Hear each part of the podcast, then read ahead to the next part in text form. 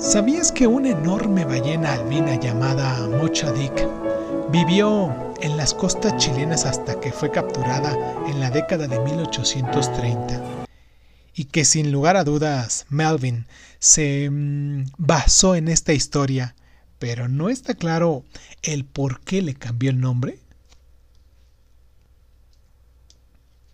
La obra de Herman Melvin, Moby Dick, es el gigante indiscutible de la literatura norteamericana, ¿no?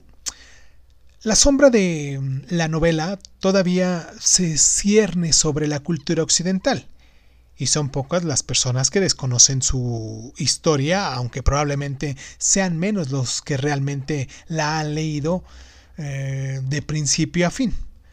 Por irónico que parezca, aunque el logro de Moby Dick fue situar la literatura norteamericana en el mapa literario, la novela tuvo una pobre acogida y fue vista como un paso atrás por debajo de los trabajos anteriores de este autor.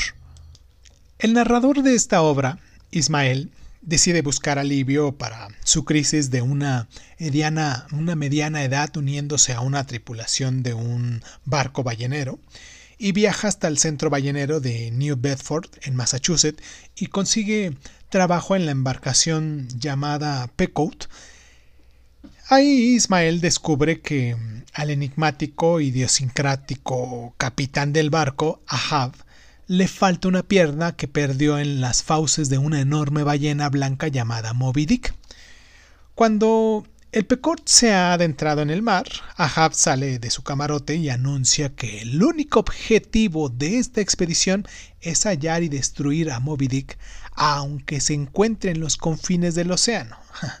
Entonces, la búsqueda obsesiva de Ahab lleva a Pecort a recorrer miles de millas, rodeando la punta sur de África en dirección al sureste asiático, y obviando muchos malos augurios, también, Ahab se mm, encuentra obsesivamente y sin descanso en esta búsqueda de venganza, haciendo continuas declamaciones que pueden considerarse bíblicas, como una de ellas que dice así.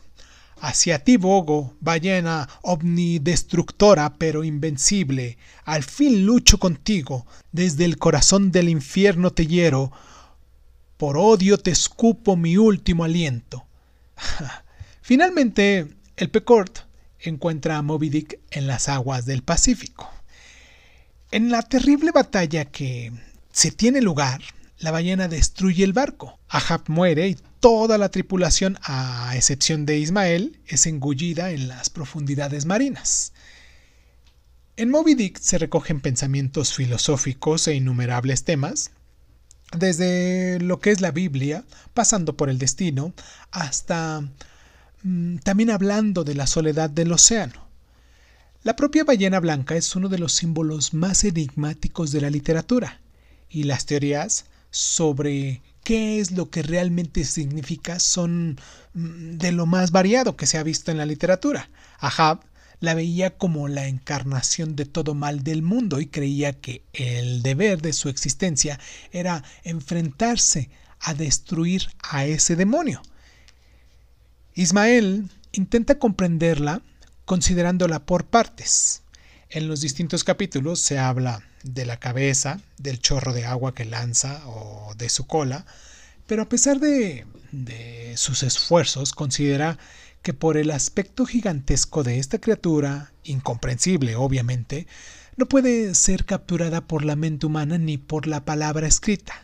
De ahí que algunos críticos consideran a la ballena como una representación de Dios, un recordatorio del final inevitable que cae sobre cualquier hombre lo suficientemente orgulloso como para mm, intentar controlar lo incontrolable y comprender lo incomprensible. Me gustaría mucho que me dejaran sus comentarios a continuación en cualquiera de las plataformas que nos están escuchando. Me gustaría mucho que se suscribieran con nosotros si nos estás escuchando acá en, YouTube.